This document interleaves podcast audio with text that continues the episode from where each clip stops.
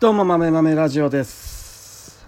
はい、えー今日はですねトンプンと豚骨ラーメンの匂いが同じだったっていう話をしたいと思います。ほんと最悪。もうさっきもちょっと撮ったんだけどあまりのテンションの低さに撮り直ししました。今撮り直し中です。ありえなくないですか？会社であのシュートキャベツ白菜ブロッコリーとか秋冬物のこう作付けをするために畑にトンプンをまいてるんですよ。豚の豚の堆肥です。糞の堆糞尿の堆肥をまいてるんですけどまあ臭いっすわ。近所からクレームが来るぐらい会社内がトンプンの匂いで充満していてみんな服とかについてるんですよね。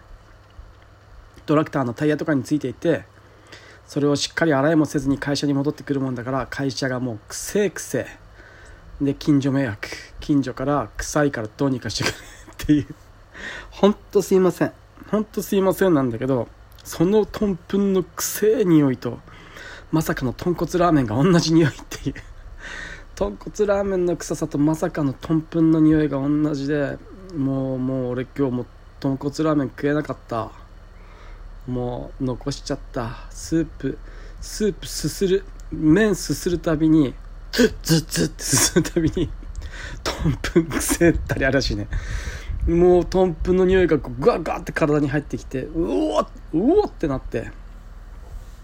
まあ麺だけはめ麺麺だけはこうなんとか食べてスープとあとなんか細切れになった麺あるじゃないですかちっちゃいやつ。いやもうあれはもうすすれなかった。もうきつくて。もう家中がもうトンプもしかしてトンえー、俺の匂いか。違うよね。なんか横浜家系って書いてるファミマかなんかで買ったカップラーメンだったんですよね。で久しぶりに濃厚なカップラーメンでも食べちゃおうと思って食べたらこの始末ですよ。いやーきつかった。多分豚骨ラーメンの中でも家系ってことはまあまあ独特のなんかすごい強烈な匂いがするやつなんでしょうね。トンプンが入ってるとは思わないけど その豚骨ラーメンに。きつかった。ほんと同じ匂い。豚の匂いってああいう匂いなんでしょうね。であれがいいんだろうねきっとね。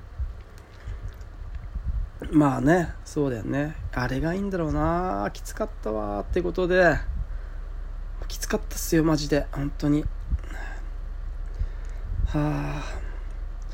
でうんと地元に話変わるんですけど地元に竹谷のパンっていう秋田の竹谷のパンっていう老舗のパン屋さんがあるんですよ。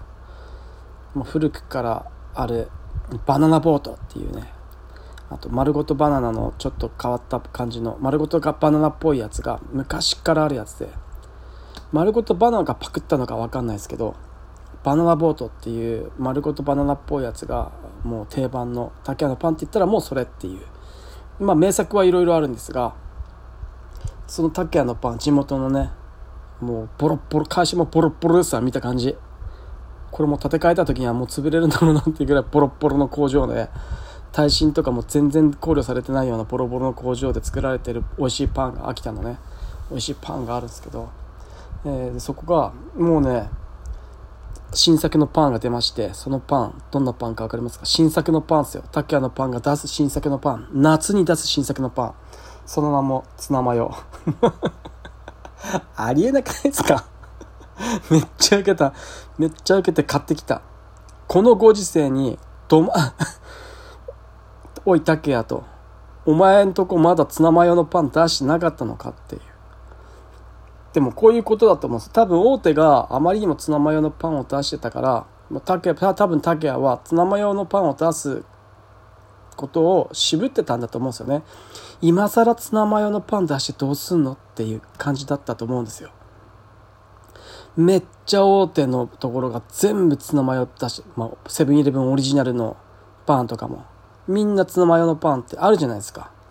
だから多分竹谷も出してなかったと思うんですよ。でも今出した。なぜか。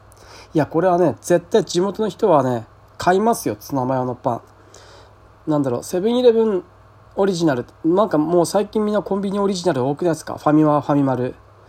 ああのお菓子とか全部なんかコンビニオリジナルになって。まあまあまあ利益出るんでしょうその方が。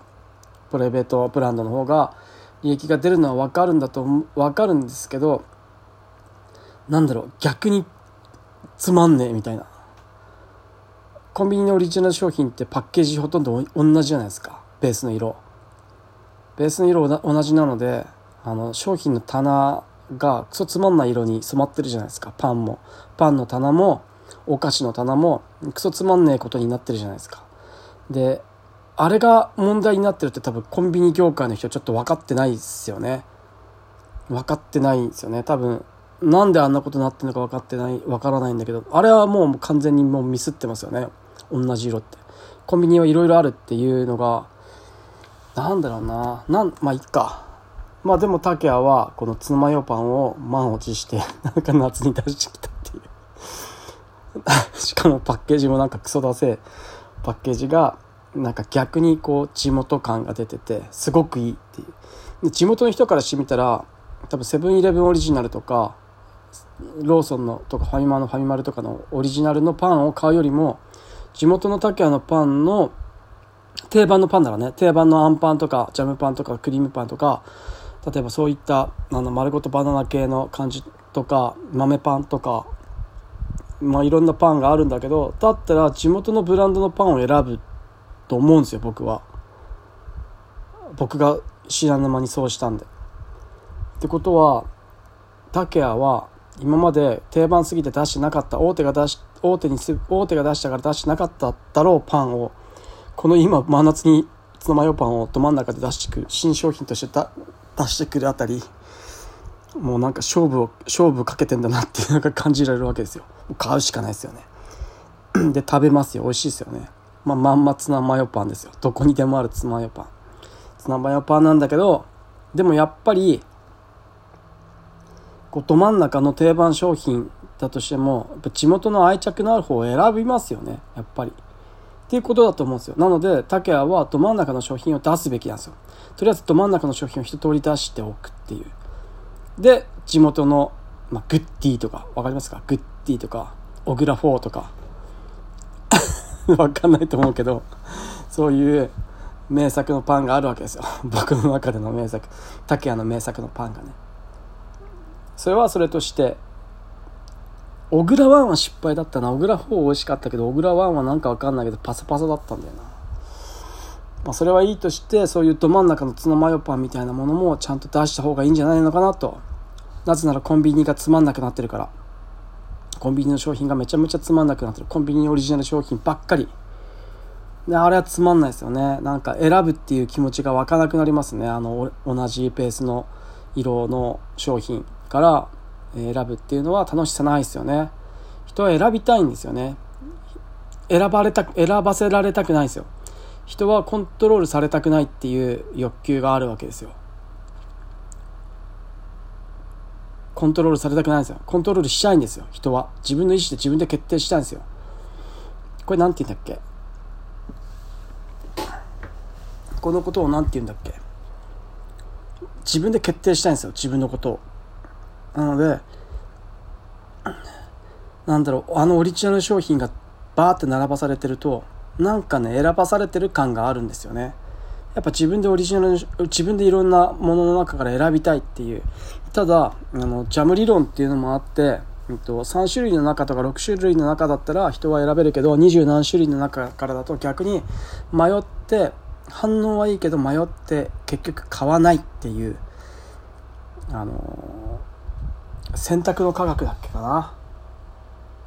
っていう選択の科学だよね。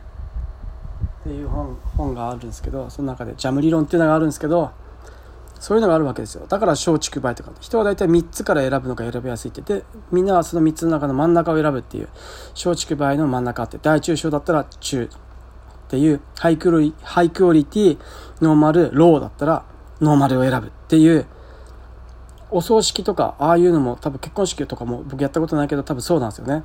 どのプランにしますかって言った時に大体みんな真ん中って。だから商売する人は大体真ん中に一番利益率の高いものを置いとくっていう風にしてるみたいなのがこうあるにもかかわらずそれは人の本能によるものだからなんだかんだみんなは考えるのが嫌だからみんながみんなが考えシステム1でこうね本能とか直直感で決めたがるから結局面倒くさいのは嫌なんですよね人って。だから大中小だったら中を選ぶ。あと人気おすすめって何ですかって聞きたがる。みたいなものがあったりするんですよね。話全然それちゃった。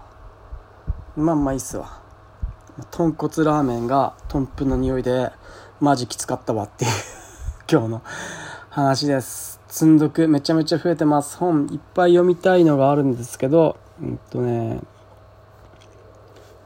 いろいろ読みたいのがあるんですけど今のところまだ、えー、読んでないんですけど最近おと、ま、あの友達に友達が見て読んで面白いって言われた本を読んでてめちゃくちゃ面白いです。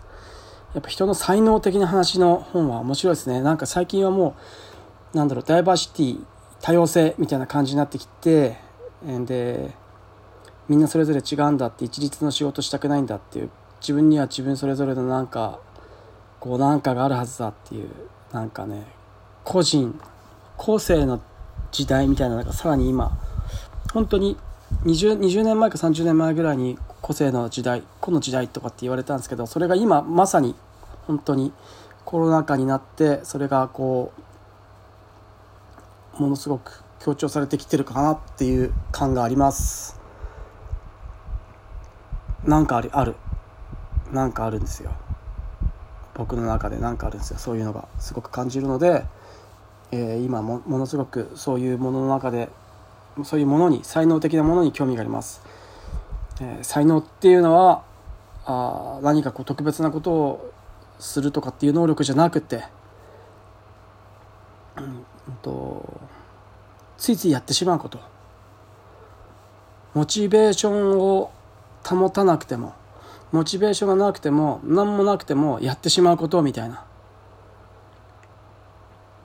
モチベーションがなきゃやれないことは向いてないですよそもそも。モチベーションがなくても何にもなくてもついついずっとやってしまうこと。みたいなのが自分の才能であるみたいな。それを自分自分それを社会社会とかに会社とかにどうやって結びつけていくのかっていうのがえー、大事になってきてるんじゃないかなと思っております。以上。もめもめラジオでした。じゃあねまたねバイバイ。